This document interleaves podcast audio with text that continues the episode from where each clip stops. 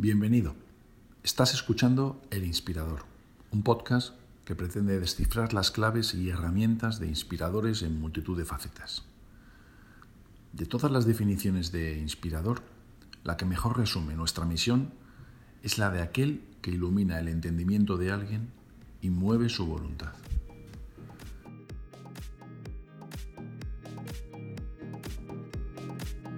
En busca permanente y apasionada de la mejor excelencia, entrevistamos a personas sobresalientes en sus respectivas áreas vitales, laborales y empresariales, aprendiendo su filosofía, técnicas, hábitos, consejos e incluso pistas para, en definitiva, conseguir el objetivo de ser cada día algo mejor que el anterior.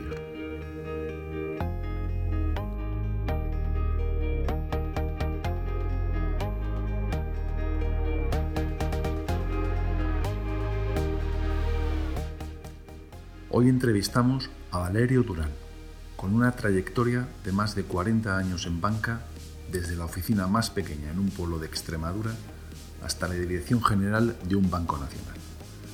En la conversación, además de descifrar algunas tácticas de gestión de equipos, conocemos a un directivo que usa sin parar el nombre de colaboradores para referirse a las personas que trabajan con él, define a sus antiguos jefes y famosos gestores de la banca española como hombres de bien y refiere a la educación para tratar por igual a todas las personas. Además, es mi padre.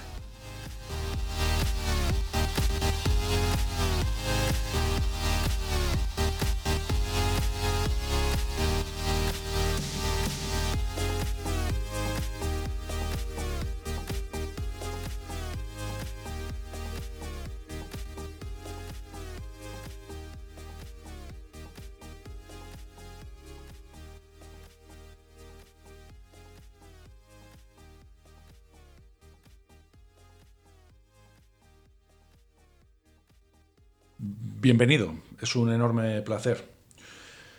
¿Quién es para ti el inspirador, la persona que te ha inspirado a lo largo de la vida, tanto en la parte personal como profesional? ¿Quién es? Bueno, en primer lugar, buenos días y muchas gracias por esta entrevista. Yo afortunadamente eh, he tenido muchas personas eh, que me han inspirado en lo profesional, en lo personal, he tenido, como digo, muchas, muchas personas, ¿no? Pero eh, el primero fue mi padre, por razones obvias, biológicas, un hombre muy trabajador. Trabajó en un banco que para sostener a su familia, como los sueldos eran bajos, pues además pues, eh, fue agente comercial, representaba en Cáceres pues eh, muchísimas eh, firmas de electricidad, de conservas, de embutidos, y se ganaba la vida. Como anécdota diré que después de salir de trabajar del banco, pues es el recorría la ciudad, entonces no tenía coche, no había coches, prácticamente muy pocas personas tenían coche. Se recorría la ciudad comercio a comercio, tratando de vender los productos que representaba.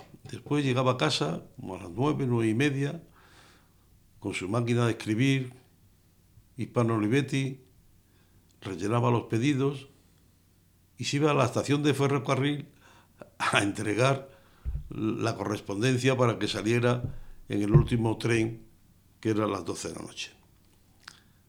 Después pues he tenido eh, muchas personas Tuve un director que confió en mí y que fue el que propició que me hicieran interventor de la sucursal del banco, Miguel Arraez. Tuve también otra persona que, de la que aprendí mucho, Silverio Sánchez Lorenzo. Básicamente, estas, mi padre, Miguel Arraez, director de la la oficina, y Silverio, director regional del Banco Bilbao, pues han sido personas que entiendo que sí que han influido en mi vida profesional. Gracias. Sí, son, tanto en lo personal, me imagino tu padre, como en lo, laboral. Gracias. Luego podemos extendernos más. Antes de hablar de más detalles, técnicas, estrategias, experiencias, conviene quizás que pongamos un poco en perspectiva la biografía de Valerio Durán, que nos acompaña hoy.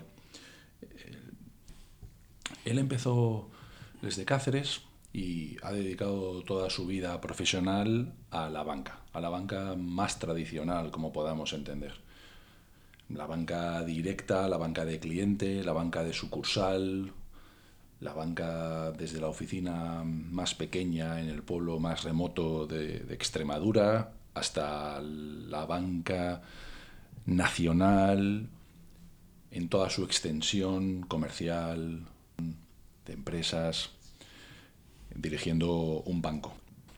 Si no me equivoco, empezaste a trabajar en banca a la edad de 17 años. ¿Cómo fue y dónde fue? Sí, así es, así es.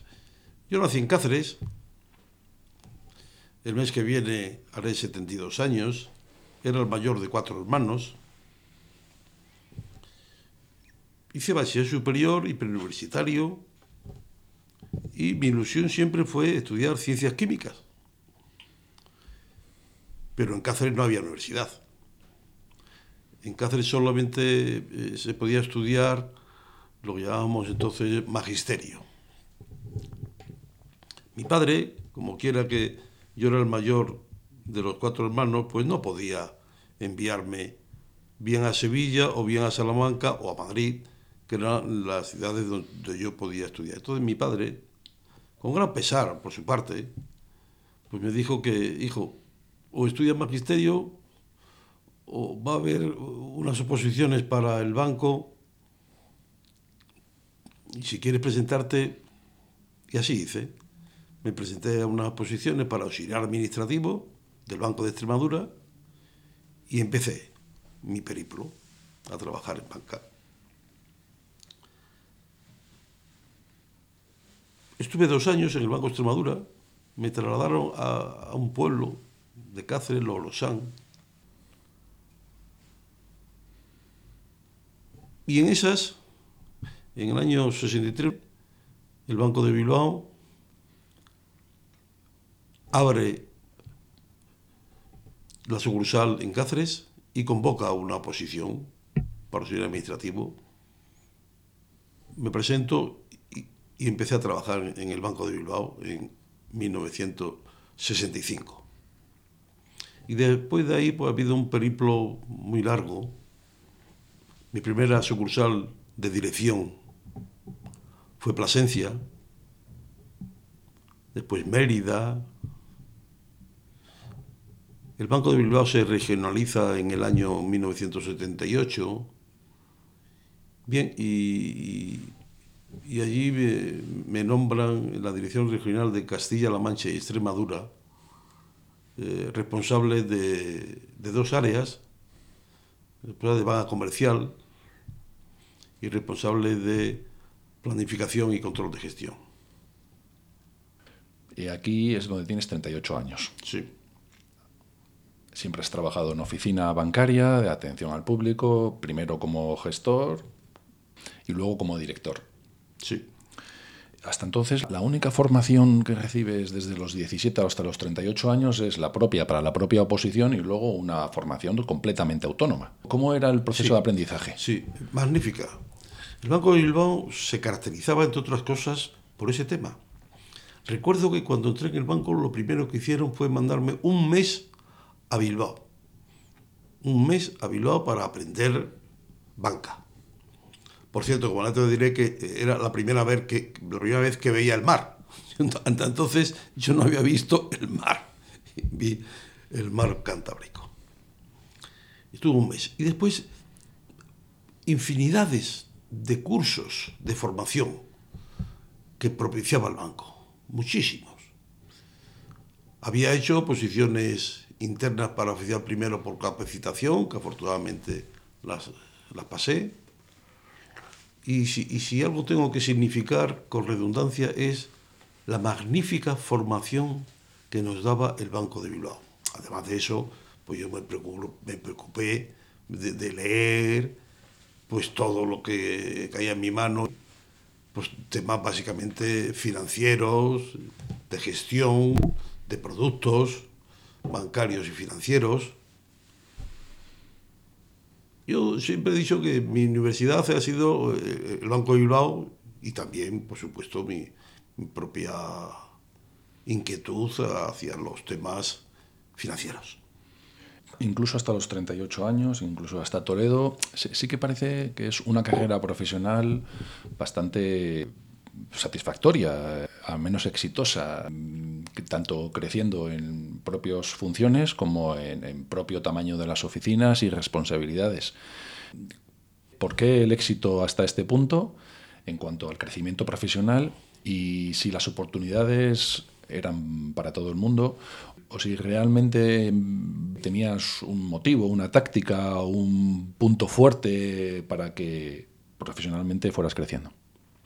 Bien, hay que situarse en aquellos años y, mi generación, los, que nacidos en eh, los años 40, pues eh, eh, nos encontrábamos en los años finales de los 60, principios de los 70, 70, con una España en crecimiento, con una España en crecimiento total. Y eso nos beneficiaba. Con unas entidades financieras, en este caso el Banco de Bilbao, también en crecimiento absoluto. Cuando yo entré en el banco, el banco tenía 200 oficinas en España. Cuando lo dejé, tenía 4.000 en España. Eso evidentemente nos servía de oportunidad para todos los que trabajábamos en él, ¿verdad? Y después las características propias, ¿verdad? Yo si tengo que decir algo es, es eh, mi, absoluta dedicación a mi trabajo, cierta capacidad y cierta empatía hacia los demás, un énfasis en los clientes y en los compañeros. Bien, y, realmente pues yo creo que esa... Y, también tengo que decir que en mi, en mi, digamos, sin petulancia, éxito profesional, ha intervenido mucho mi familia, mi mujer. Importantísimo. Porque después lo podemos comentar, ¿no? Hemos vivido en ocho ciudades distintas, con lo que supone eso de sacrificio familiar. Entonces tengo que resaltar y agradecer a mi mujer y a mis hijos también, pero a mi mujer por esta ayuda que he tenido. Estamos en Toledo con 38 años. ¿Cuál, es el siguiente paso profesional? Sí. Eh, en el año 83, el banco, eh, el Estado, perdón, el Estado se hace cargo de todos los bancos de Rumasa. Bien, no viene al caso hablar del tema Rumasa. y en el año 84, esos bancos que estaban en el patrimonio del Estado los privatiza y se hacen cargo de esos bancos los grandes bancos españoles. Uno de esos bancos del grupo Rumasa que se privatizan es el Banco de Extremadura, que cae en la órbita del Banco de Bilbao. Y luego me nombra a mí consejero, director general del Banco de Extremadura. Y voy a Cáceres, que es donde tiene la sede ese Banco de Extremadura. Banco en el que fue mi primeros pasos de banca, los di en este banco, ¿verdad? Y ese eh, fue el motivo de que eh, yo regresé a Cáceres. Estuve allí tres años y la persona esta que he comentado, Silverio Sánchez Lorenzo, se jubila, era director regional o territorial, como se dice ahora, de Castilla-La Mancha Extremadura, Banco de Bilbao, y el banco me nombra a mí su sustituto. Y vuelvo a Toledo a hacerme cargo de aquella regional. Estoy allí dos años y medio hasta que se produce la fusión con Banco de Vizcaya. Y en ese momento, pues ya eh, el banco me traslada y me destina a Castilla para hacerme cargo de la dirección territorial de Castilla, León y Cantabria. Allí estoy cinco años, con sede en Valladolid, y en 1994 el banco me traslada de director territorial a Andalucía, con sede en Sevilla. Estoy allí cuatro años y pico. En el 98 el banco me nombra consejero delegado del Banco del Comercio, que era un banco filial 100% del BBV. Ahí estoy hasta que se produce la fusión de BBV con Argentaria. El Banco de Comercio es, y todos los bancos filiales, tanto de un grupo como de otro, son absorbidos bajo una única marca, BBVA, y paso a BBVA a llevar la dirección de todas las direcciones territoriales en España del BBVA. Estoy como dos años y se produce mi prejubilación. Son 40 años de banca pasando por, por, todos los tipos de escalones, funciones y provincias españolas que se puede pasar.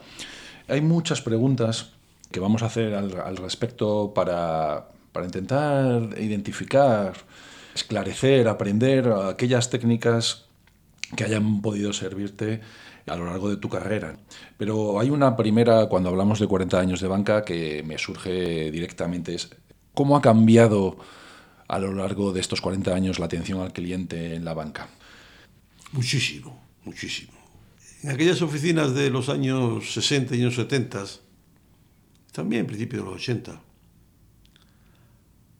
yo recuerdo la figura, por ejemplo, de los cajeros, había muchas ventanillas en las oficinas, de los visitadores, lo que podríamos llamar hoy gestores comerciales. Los visitadores salían a la calle a hacer clientes. España, claro, era estaba muy poco banquerizada. Había muy pocos clientes, personas que tuviesen cuentas en los bancos. Las nóminas, las pensiones, las transacciones en aquellos años se hacían en efectivo. Cobraban la nómina en un sobre con dinero, en pesetas, claro. Había, muy poco. Y entonces, a partir de esos años, el banco empieza, España empieza a bancarizarse y los clientes empiezan a abrir cuentas corrientes.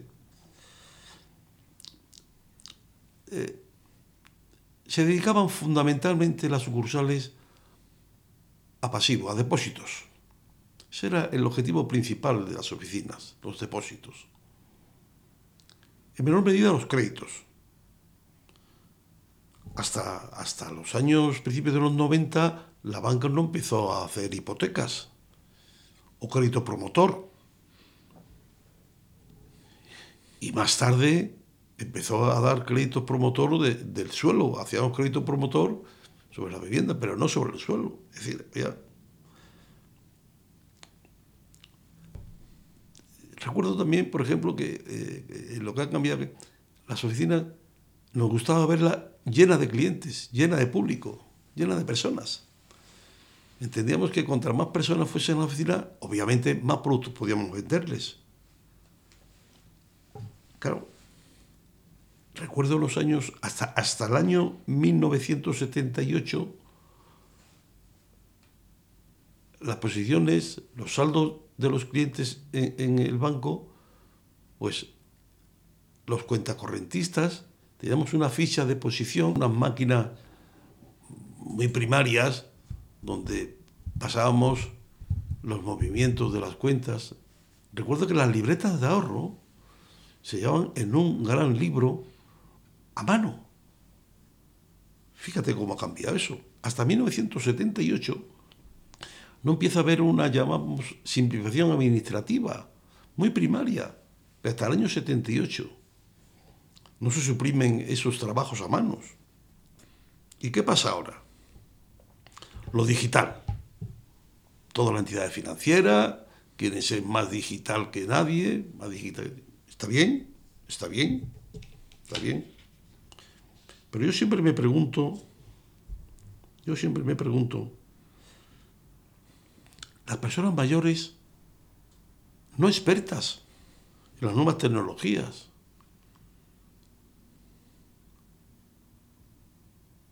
¿le está prestando la banca en general suficiente atención? ¿No nos estaremos pasando con el tema digital? Porque yo veo, de las pocas veces que voy a las oficinas, que, primero que no hay clientes. La gente lo habla desde su casa, a través de Internet, pero ¿y aquellas personas que no tienen Internet?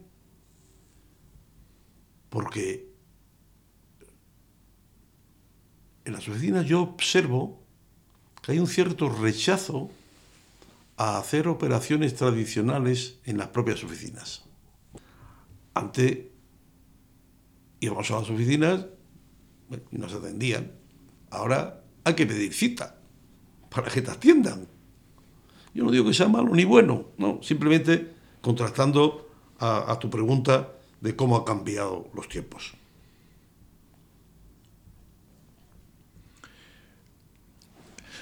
Cuando llegas como nuevo director de una oficina en Mérida que la acabas de mencionar, equipo nuevo. Te encargan la dirección en Toledo de un área de negocio, equipo nuevo. Luego te encargan la dirección general de un banco de Extremadura con un equipo, esta vez más extenso, también nuevo. Vuelves a Toledo, dirección territorial de Castilla-La Mancha, equipo nuevo. Lo mismo sucede en Valladolid, lo mismo sucede de nuevo en Andalucía. En el Banco de Comercio, nueva asignación de funciones, un equipo completamente nuevo. Tiene que haber alguna estrategia que haya seguido común a lo largo de tu experiencia que te haya servido para tener éxito en las diferentes fases. ¿Tenías algún mecanismo? ¿Era intuitivo? Cuéntanos un poco, ¿cómo organizabas la llegada a un sitio nuevo? Bien, eh, lo, que, lo, que, lo primero que hacía, y a mí me ha servido mucho, es porque yo veía que otros compañeros y tal cambiaban sus equipos. Yo nunca cambié los equipos que me encontraba. En principio. Principio. Los conocía, trataba de ser empático con ellos, conocían su carrera profesional,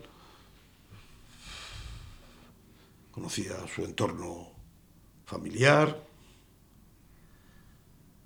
porque la gestión de equipo es fundamental, ¿verdad?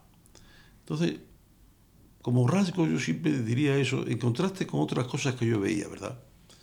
Yo nunca cambié los equipos. Siempre, en principio, como digo, después, pues sí, claro, que cambiar, ¿no? Porque realmente, realmente, cuando llegas a un puesto directivo de cierto nivel, pues pasas de, de, convertirte eh, en un experto en productos a un experto en dirigir personas.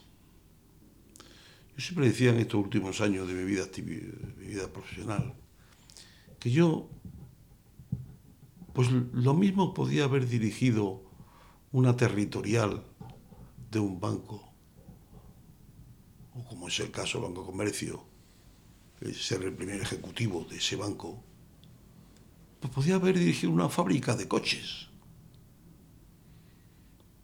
Porque realmente yo pasé de ser un experto en productos a dirigir personas. ¿Por qué no hacer cambios? Primero porque yo pienso que cuando una persona llegaba ya a esos niveles es que tendría un bagaje y, estaría ahí por algo, evidentemente. Porque yo no las conocía y entonces tendría que conocerlas.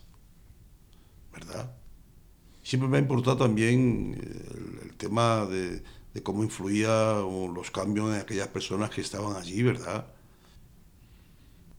No digo que nunca hubiera hecho, eh, hubiera tenido que hacer algún cambio, sí, los hacía, pero lo hacía, pues ya pasaba un, pues un tiempo prudencial, seis meses, un año, dos años, tuve que hacer cambio, evidentemente, pero de entrada no los hacía, porque entendí eso, que una persona era responsable de riesgo, responsable de comercial, responsable de control de gestión, responsable de marketing, responsable de recursos humanos, estaba ahí por algo. ¿Por qué voy yo a, llegar allí y, por el mero hecho de cambiarlo? Pues no, no. Y como digo, entiendo que a mí eso me fue bien. Me he permitido hablar con compañeros tuyos. Todos siempre han recalcado la inteligencia emocional como parte de tu fuerte laboral, como parte de tu capacidad. Esta, inteligencia emocional, lógicamente, se traduce en lo que es la gestión del equipo, la motivación. ¿Esto es algo natural? ¿Esto es algo que has desarrollado con el paso del tiempo? ¿Cómo lo has desarrollado? ¿Cómo lo has aprendido? ¿Cómo nos puedes inspirar en este aspecto? Algo innato habrá, evidentemente. Pero yo creo que sí, como digo, algo, algo, algo, innato, algo ahora, pero eh, la mayor parte es tu esfuerzo eh, para conseguir esa, esa empatía hacia los demás. Pues cómo, pues, pues viendo lo que hacen otras personas de, éxito, leyendo libros, eh, ¿verdad?, que, te pueden adorar este me viene a la memoria ahora, te vas a reír, pero un libro que, que, encontré en un viaje, en un libro de viejo, en una librería de, de viejo. Un, libro que a mí entiendo que me hizo mucho bien en este sentido es un libro de los años 50 de Dale Carnegie, que se llama. Se llama Cómo hacer amigos e influir en las personas. De los años 50, de Dale Carnegie, americano. Ese libro, la verdad es que me ayudó mucho. Me ayudó mucho, ¿verdad? Conocer a las personas es fundamental y siendo, tratando de ser, ¿verdad? Eh, transparente y claro con, lo que tú quieres de ellas. Antes también nos has dicho que, es gestión de personas, que, que, podrías haber dirigido otro tipo de compañías, pero, pero también contrasta con otras opiniones que he recabado antes de la entrevista y a lo largo de, lógicamente, varios años, con compañeros tuyos que destacaban cuando te nombraban en un nuevo puesto, era famoso en, dentro del banco, en este caso el BBV, tu visita instantánea a todas y cada una de las oficinas bancarias, por remotas o pequeñas que fueran, y Castilla, León, Andalucía o las oficinas del Banco de Comercio no eran pocas. Esto es un conocimiento del medio y de la propia empresa mm, amplísimo. Tiene que haber también un conocimiento técnico intensivo. ¿Esto era algo sistemático? Sí, eh, en, mi caso era un tema, primero porque me gustaba. Yo si tuviese que dar algún consejo, no sé quién, pero si tuviera que dar consejo es estar en el despacho el menos tiempo posible. Y yo evidentemente eso es cierto. Yo visitaba las oficinas.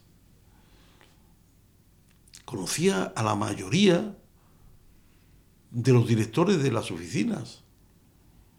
Eso, aparte de que a mí me producía un conocimiento in situ de la realidad del entorno, de los mercados que eh, eh, gestionaba aquella oficina, pues también, aparte de producirme una satisfacción personal de conocer a personas, yo veía, yo veía que aquello era muy valorado en la red de oficina, era muy valorado. Y yo me aprovechaba de ello. Eh, si se me quedan las dos cosas, eh, mi propia satisfacción personal y profesional, eh, que me producía un conocimiento de lo que se manejaba allí, y también me beneficiaba, como he dicho, porque yo me sonaban los oídos de que gustaba mucho eso. Tú entraste a trabajar en el Banco Bilbao, posteriormente fusión con el Banco Vizcaya. Después de varios años, fusión con el Banco Argentaria. Después de varios años, mm, una filial del Banco Bilbao Vizcaya Argentaria, el Banco de Comercio, se integra dentro de la red comercial del propio Banco Bilbao Vizcaya Argentaria. ¿Estas fusiones afectaban en el trabajo? En, mi vida profesional yo creo que las fusiones han sido eh, el mayor tema de conflictos, de entrada. Habré tenido, habrá habido otros, ¿verdad? Pero de, menos. Una fusión supone un conflicto importante. Son culturas diferentes. Aunque seamos del mismo sector, pero son culturas diferentes. Recuerdo la de Banco de Bilbao con Banco de Vizcaya, conflictos, culturas diferentes, eh, objetivos distintos. Nosotros, eh, recuerdo, si vuela pluma, poníamos mucho énfasis en la relación con el cliente a medio y largo plazo, por contra el Banco de Vizcaya eh, ponía el énfasis en una relación del, más cortoplacista con el cliente. Cuesta tiempo para de dos culturas distintas hacer una sola. Se consigue, se consigue porque eh, las personas nos adaptamos, ¿verdad? La fusión con la Argentaria fue menos dura, por lo que, tanto a nivel personal, por lo que yo vi a mis compañeros, porque ya teníamos el bagaje de la fusión que habíamos realizado. La fusión con el Banco de Vizcaya se produce en 1988, 1988 y, la, y la fusión con Argentaria en, en años 2000. Habían pasado 12 años, pero teníamos ya un bagaje, los del BBV, y eso nos sirvió para afrontar esta fusión con menos conflictos. Pero yo si tuviese que resaltar algún conflicto en mi vida profesional, son las fusiones. Hablas de conflicto de cultura y lo, puedo, lo puedo llegar a entender, por supuesto. Eh, ¿Y conflictos personales de duplicidad de puestos, de funciones? ¿Esos conflictos también surgían? Surgían. La banca en general lo solucionó con prejubilaciones. Tanto, tanto en la fusión del año 88 hubo muchas prejubilaciones personas con cincuenta y tantos años, y en Argentaria también. Eh, los organigramas que se hacían en la fusión pues eran organigramas muy amplios, muy amplios. Después pues se iban desarrollando unos organigramas más pequeños, pero en principio había que hacer un organigrama grande, grande. Por ejemplo, recuerdo con Argentaria, direcciones territoriales, el BBV tendría, estoy hablando de memoria, pero tendría ocho y, se crearon pues 14 direcciones territoriales. Andalucía se dividió en dos. Entiendo. Eh, Castilla y León se dividió en dos. Madrid, Madrid capital, Madrid por, eh, Madrid provincia. Es decir, se creaban puestos a dos, ¿verdad? Para encajar a esas personas que después, con el caso del tiempo, pues se iban ajustando. Y las prejubilaciones. Has conocido a algunos de los gestores más famosos de la banca española. Bien, yo tuve de presidente de muchos años a Sánchez de a don José Ángel Sánchez de fallecido hace un año y pico. Era un humanista, más que un banquero, era un humanista recuerdo que me regaló un libro que se llama En busca de la excelencia. Fue famoso en los finales de los años 80, un libro, no recuerdo el nombre del autor, creo que eran dos autores americanos. En busca, Tom, Peters, puede ser. Tom Peters puede ser, no recuerdo. El, libro era En busca de la excelencia, me lo regaló José Sánchez Era humanista, lo recuerdo con mucho cariño. Era un humanista. Alguna anécdota tengo con él cuando yo era un pipiolo de la banca, pero bueno, ya la contaré en otra ocasión. Después... No te, eh, reserves, de, no te reserves de anécdotas. Recuerdo una anécdota, una visita que nos hizo a Toledo, siendo yo estaba allí, digamos, como de segundo. Y en, aquellos años, eh, la figura del corresponsal de banca en los pueblos era muy importante en aquellos años. Era, era una persona con cierto predicamento en el pueblo eh, que se dedicaba pues, a, básicamente a recoger el pasivo, ¿verdad? Eh, y era una figura muy importante que, que suponía pues eh, unos saldos de pasivo importantes en aquellos años 60, años 70, importantes, ¿verdad? Y principio de los 80. Y, en un momento determinado, eh, en un momento determinado, esa figura fue muy cuestionada en el banco, en la banca general. Coincidió ese cuestionamiento de esa figura con la visita de don José Ángel Sánchez Saín a Toledo, y nos preguntó, en un comité, nos preguntó, a ver, ¿qué, qué os preocupa? Y yo, don José Ángel, yo defendí la figura del corresponsal tradicional en la banca, la defendí, la defendí. Y, don José Ángel, pues el hombre hizo valer eh, la posición en esos momentos del banco, motivos de seguridad, motivos de la bancarización del, del propio sistema financiero, pero yo eh, seguí defendiendo la figura del corresponsal con muchísimo ahínco. Tanto es así que algunos compañeros, cuando terminó aquello, me decían, oh, pero ¿cómo te has atrevido a replicarle a don José? Oh, pues, oye, yo defiendo al banco, defiendo al banco y, lo defiendo. Eso me sirvió para que cuando me veía don José Ángel en, en reuniones que teníamos de la Junta General, de reuniones que teníamos que las presidía, cuando me veía me dice, hombre, Valerio, el de los corresponsales. Lo cuento como anécdota. Ibarra fue un gran presidente del banco. Tuvo una fusión con Vizcaya, hubo, una copresidencia por parte de Sánchez Saín y de Pedro de Toledo. Pedro de Toledo falleció casi un año después de, de la fusión. Eh, el nombramiento del nuevo presidente fue una lucha, me permito decir, lucha interna entre los, los, dos bancos. Al final, el presidente Emilio Ibarra, que ha sido un magnífico presidente del banco, muy ayudado, evidentemente, por su consejero delegado, que también fue vicepresidente, Pedro Luis Uriarte. Siempre te he escuchado hablar de Pedro Luis como una persona muy comunicadora, muy motivadora. ¿Qué puedes recordar de él como gestor? Yo eh, siempre considero a Pedro Luis, con el cual sigo teniendo muy buena relación y lo veo cada tres o cuatro meses, comemos juntos. El otro día estuve escuchando una conferencia suya en la Fundación Rafael del Pino sobre España y su futuro. Yo siempre identifico a Pedro Luis con el líder. Pedro Luis es un líder es un líder. Para mí esa sería la,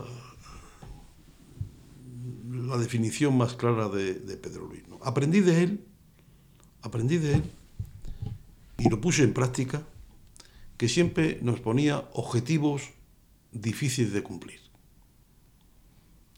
A los colaboradores hay que ponerles siempre objetivos difíciles de cumplir y después premiar.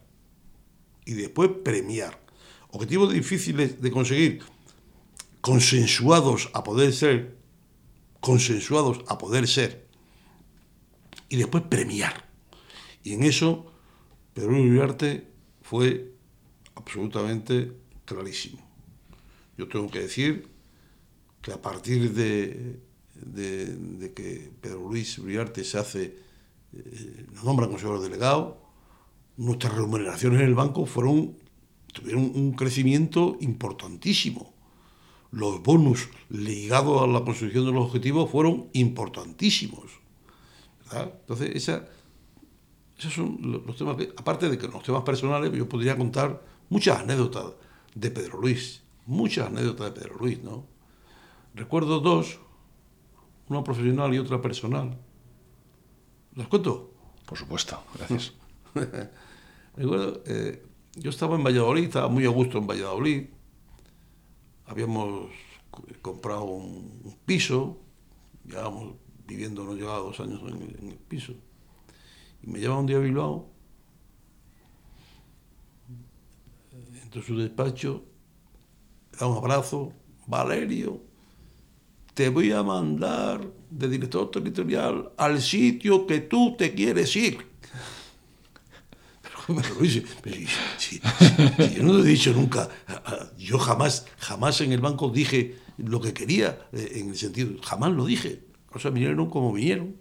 Pero yo jamás dije, no, me quiero este, me quiero, quiero este puesto, quiero todo. Jamás, jamás lo dije.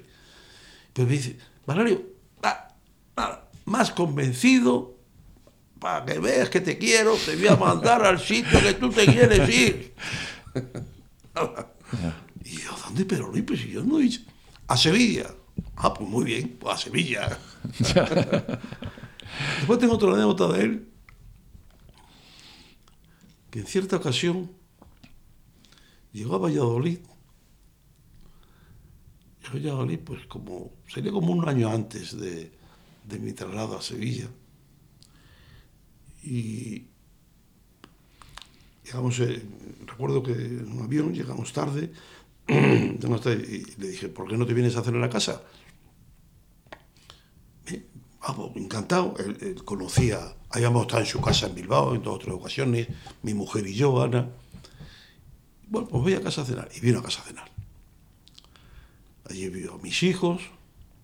Mi hija María, muy extrovertida, le dijo, Pedro Luis, que estamos muy a gusto en Valladolid, ¿eh? ni se te ocurra trasladar a mi padre de aquí. Ella ya tenía experiencia de varios traslados y la, niña, que entonces tendría 15 años, dijo, Pedro Luis, no, no te preocupes, María, que tu padre está muy bien aquí, que lo está haciendo muy bien, tú tranquila, que vas a estar en Valladolid toda la vida, está. Al año me trasladan a Sevilla. Cuando llego a casa de Bilbao, cuando me ha dicho que tengo a Sevilla, mi mujer tiene un ramo de flores de Pedro Luis en la casa que le había elegido aquella misma tarde, magnífico, y a los dos o tres días mi hija María recibe una carta de Pedro Luis pidiéndole perdón porque habían cumplido su promesa de un año antes de que no nos íbamos a trasladar de Valladolid. Una carta preciosa. Con esto eh, quiero significar eh, un poco el liderazgo y la empatía y el cuidado por las personas que tiene Pedro Luis. Otra persona con la que trabajaste es Goiri Golzarri. ¿Cómo fue tu experiencia con él? José Ignacio Golzarri, para mí, aparte de ser un amigo, es una persona muy valiosa. Yo conocí a Goiri Golzarri a lo, cuando él llevaría en el banco un par de años, en los años, en años 80, año 81, pues fue a, Toledo pues a hacer unos planes de negocio que hacíamos de, de los entornos de, los mercados en los que trabajábamos. Y allí tuve, fue mi primera ocasión, eso sería en el año 80-81, cuando conocí a, a José Ignacio Cerri, Goy para, en el banco, Goy, ¿verdad?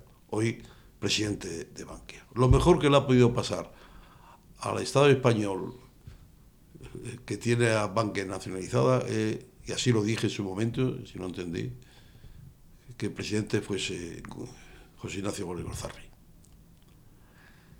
Persona con una capacidad intelectual y con, un conocimiento de la banca absolutamente extraordinario. Persona con una bonomía, hombre de bien, reflexivo, como yo no he visto muchas personas tampoco. Podría decir muchas cosas de, de, de ¿verdad? Pero me quedo con esto, ¿no? Con su capacidad intelectual, ver las cosas siempre en el medio, en el largo plazo,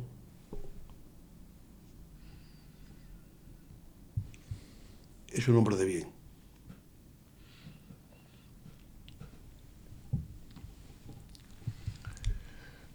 Siempre me gusta, cuando estoy con las personas, preguntarles, no ya qué libros les han gustado más, que pueden ser varios, puede ser el del último año, puede ser el de la infancia, pero sí, ¿qué libros han regalado más? como parte de mi pasión es, regalar libros, siempre valoro mucho cuál es el regalo que me hacen, porque no es ya que a la persona le haya gustado, sino que piensa que te va a ser útil. Hay determinados libros, nos has mencionado dos, dos muy interesantes, hay determinados libros que hayas regalado con más asiduidad a lo largo de tu carrera. Como digo, en, aquellos años 70, 80 regalé el libro de Al Carnegie. Regalé también En Busca de la Excelencia, que a mí me había regalado Sánchez Asien. Hay un libro que también, y se llama técnico, regalé bastante, cayó en mis manos también, los 70, es un libro técnico, recuerdo que se llamaba Cómo conocer un balance muy afectado al tema de, la concesión de créditos bancarios, ¿verdad? ¿Cómo conocer un balance? Recuerdo ese libro, lo tengo, lo debo tener por ahí, por, por ahí en la biblioteca. Pero ese libro lo regalé bastante. Después, eh, lo que sí he regalado mucho ha sido eh, libros que tienen que ver con Extremadura. En unos años regalé bastante el libro de Pedro de Lorenzo, escritor extremeño, también regalé bastante un libro sobre Cáceres escrito por Miguel Muñoz de San Pedro, Corte de Canilleros. He regalado, como digo, siempre los poetas extremeños, José María Galán, Luis Chamizo. He regalado libros, pero siempre, pero siempre aparte de, esos comentarios que he hecho de, esos libros, libros sobre Extremadura y sobre eh, Cáceres en particular. A mis hijos les suelo regalar en Reyes un libro que suelen ser bestsellers. El último libro que les he regalado ha sido Historia de España para escéptico, del historiador Juan Eslava Galán. Bien, eso es lo que puedo decir. Muchas gracias. Te hemos escuchado varias veces un refrán, un dicho, que es, los negocios que hagas en el bar los perderás en el bar. ¿Qué significa? Sí, sí, eso simple. Eso lo aprendí de, de, algún jefe que tuve. Eso lo aprendí. Porque los negocios hay que hacerlo en la sede del empresario, del cliente o en el banco. En los bares no. Y, me, viene ahora la memoria, no sé si, la memoria ahora. Eh, cuando a mí me nombran director de Plasencia, yo tenía 29 años, estaba soltero la ciudad de Plasencia eh, la, abrimos nosotros, es decir, no, había banco de Bilbao en Plasencia y la abrimos nosotros en el año 1975. Y al poco tiempo, yo como digo, estaba soltero, estuve un año y pico soltero allí. Eh, tenía novia en Cáceres y después me casé con ella. Y recuerdo que al mes o mes y medio de abrir la sucursal me visitó un director general del banco, Fernando Martínez de Bedoya, ya está muy mayor, pero tengo alguna relación con él todavía, relación epistolar. Nos firmó alguna carta, porque le gusta eso y tal. ya muy mayor. Pero recuerdo siempre cuando me visitó que me dio algún consejo. Va a parecer broma en, el año 2018 comentar estas cosas, ¿no? Pero me dijo, Valerio, sobre los regalos que en aquella época se hacían a los directores de, las sucursales de los bancos. mucho cuidado con los regalos, que eso te puede comprometer. Puedes aceptar en la Navidad una cesta de Navidad. Bueno, aquí hay época de. Eh, es, digo, sitio de mucho jamón. Un jamón. Pero, pero ni se te ocurra aceptar una televisión por ejemplo. Lo cuento, luego el tema de, de, regalos. Eh, y también me dio un consejo que siempre lo llevo a práctica y que me pareció muy bien. Claro, yo estaba soltero, tenía 29 años y tal, ¿no? Y el hombre me decía, ¿y si tienes que irte alguna vez de juerga por ahí? Si tienes que irte de juerga por ahí alguna vez, nunca te vayas ni con clientes ni con compañeros. aquellas cosas a mí, se me quedaron grabadas y, y, las he llevado a la práctica clarísimamente, ¿no? ¿Fuiste consciente a lo largo de tu tiempo de trabajo de conductas no ilegales, pero sí poco éticas? No da la impresión de que estén generalizadas las empresas en absoluto. ¿Fuiste testigo de conductas poco éticas de otras personas, eh, de otros bancos, de compañeros? ¿Existían estas conductas? ¿Cuál es tu percepción? Afortunadamente no. Afortunadamente no se dio el caso. No se daba el caso. ¿Cambió con el, con el, paso de los años? ¿Cambió o siempre ha sido igual? Mi percepción es que siempre ha sido igual. Había un caso, un caso aislado, ¿verdad? Un director de oficina que, que, hacía una banca paralela, pero en mis 40 años de banca, pues recuerdo ahora dos, tres casos de algún director que se montaría alguna banca paralela. Recuerdo dos o tres casos, nada más. Nunca vi, nunca vi ni temas eh, ilegales conscientemente, ni, ni, temas eh, falta de ética, en absoluto, nunca lo vi. En el trabajo surgen momentos de estrés, surgen momentos de, angustia porque no ha salido bien una operación, porque no ha salido bien unos resultados. Estos momentos de estrés, ¿cómo los ha solucionado? Primero una palabra que en los años aquellos no sé si existía, ¿verdad? No sé si existía. Pero bueno, yo, yo no he sido consciente de haber tenido estrés. Yo he, ido, he sido muy feliz en mi trabajo. Yo iba todos los días contento al banco, clarísimamente. Si, me preguntas un poco cómo... Yo, ha, habido un, tema que, siempre he llevado, y ha sido el control de los tiempos y el control de las tareas. Y además por escrito. Eso desde, desde, muy, desde muy joven siempre lo llevé.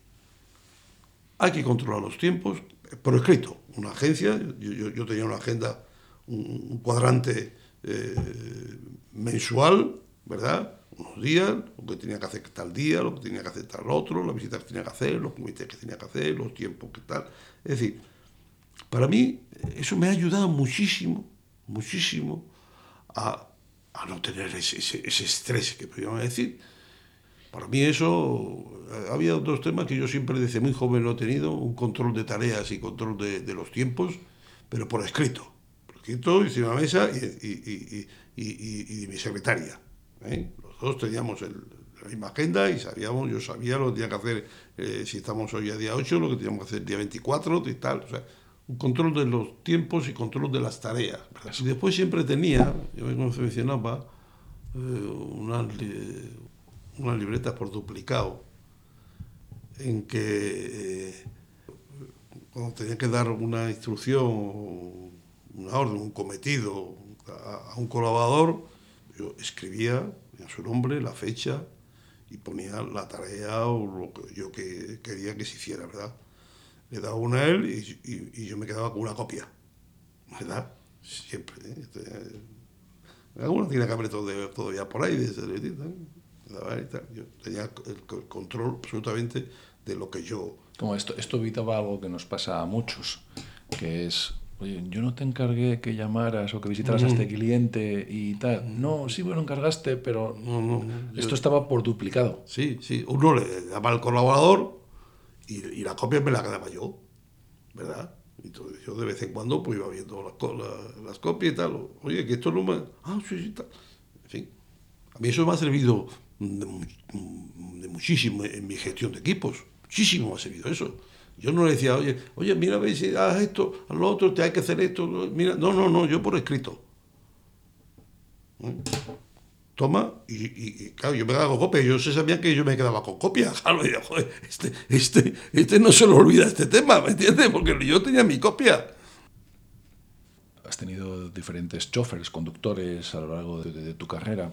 La mayoría de la gente se sienta atrás cuando van con un conductor, con un chofer. Tú, sin embargo, siempre te has sentado delante. ¿Hay alguna razón?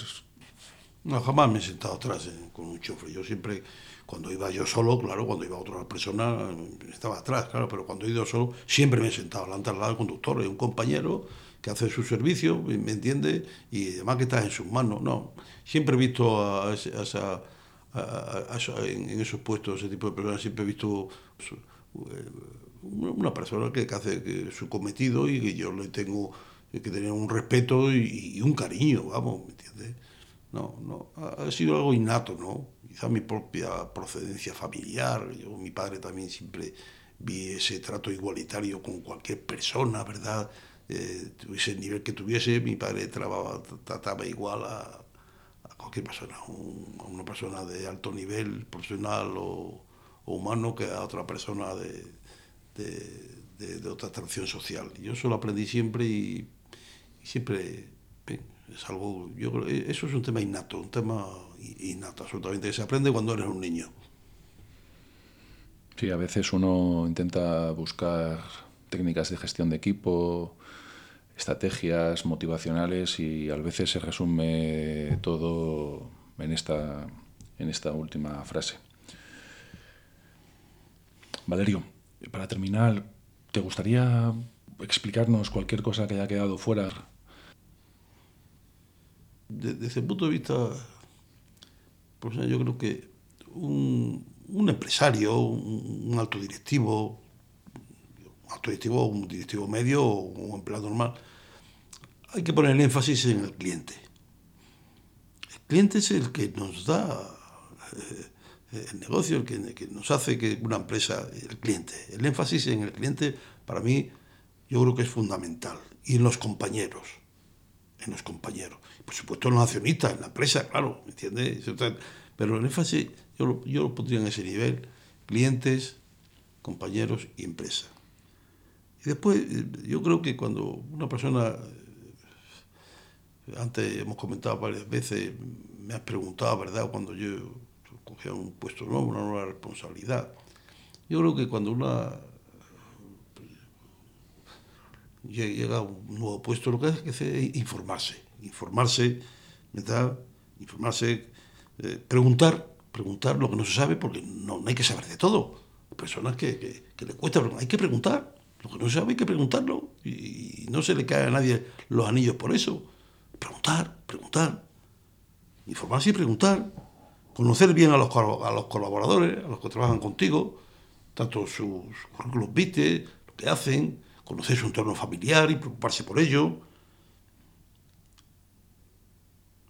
Y ser generoso en el premio sé generoso en el premio, eh, en el premio verbal, digámoslo así, y en el premio eh, monetario.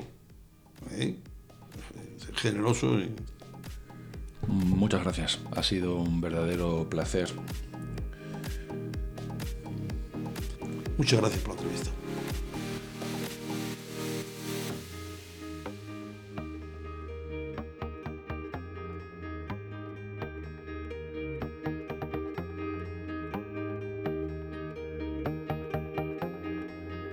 Hasta aquí nuestro inspirador de hoy, Valerio Durán. Puedes encontrar información ampliada sobre la conversación, detalles de los libros comentados o links a referencias en las notas del programa en www.elinspirador.es barra Valerio. Hasta el próximo inspirador. Mejora cada día. Adiós.